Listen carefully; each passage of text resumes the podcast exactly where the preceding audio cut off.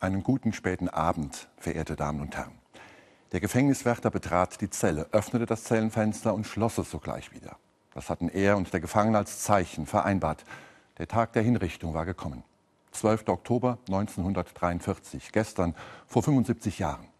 Der Gefangene stammt aus Saarbrücken, ein 25-jähriger Medizinstudent, Willi Graf. Hingerichtet wurde er, weil er dem Naziregime die Stirn geboten hatte, als Mitglied der Widerstandsgruppe Weiße Rose. Es muss doch etwas getan werden, auch wenn es den Kopf kosten sollte, hatte Willi Graf beim letzten Weihnachtsfest seinem Vater gesagt. Mich fasziniert dieser junge Mann.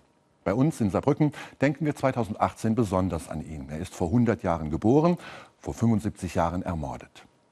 Mich fasziniert das. Willi Graf hat ein besonderes Urteilsvermögen entwickelt. Damit konnte er früh erkennen, unter was für einem Regime er da lebte. Und je klarer sein Urteil wurde, umso einsamer war er auch.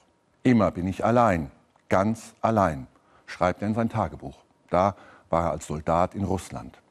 Auch diese innere Einsamkeit fasziniert mich. Er wollte nicht einfach die Meinungen um sich herum übernehmen. Er konnte sich selbst darin aushalten, Ereignisse und Menschen anders wahrzunehmen. Anders als eine schweigende Mehrheit, anders als die gekrölten Parolen. Und aus dieser Einsamkeit heraus erwächst eine Entschlossenheit, die ihn handeln lässt. Eben genau nach den Überzeugungen, die dem jungen Willi Graf auch aus seinem Glauben heraus zu dieser besonderen Urteilskraft verholfen haben. Er hat sich dann der Weißen Rose angeschlossen, der Gruppe um Hans und Sophie Scholl.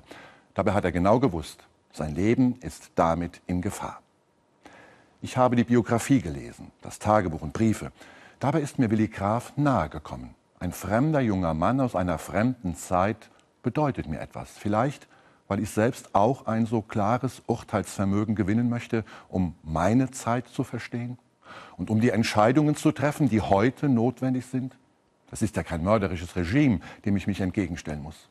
Das ist ein Klima mit Wortverdrehungen und Sprachverbrechen. Die greifen vielfach das an, was mir heilig ist. Die unbedingte Achtung vor jedem menschlichen Leben.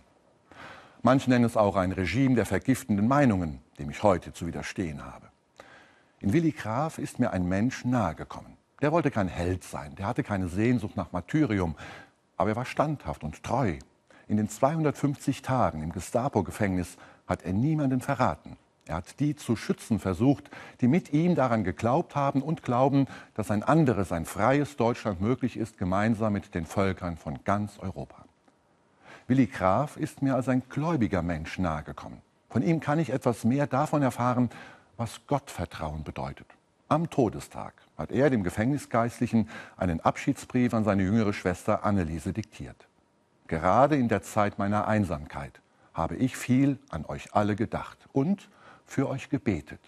Und ich glaube und hoffe, dass ihr alle Trost und Stärke in Gott und seinem unerforschlichen Willen findet. Du weißt, dass ich nicht leichtsinnig gehandelt habe. Und du mögest dafür sorgen, dass dieses Andenken in der Familie, den Verwandten und Freunden lebendig und bewusst bleibt. Für uns ist der Tod nicht das Ende, sondern der Anfang wahren Lebens. Und ich sterbe im Vertrauen auf Gottes Willen und Fürsorge. Einen gesegneten Sonntag wünsche ich Ihnen.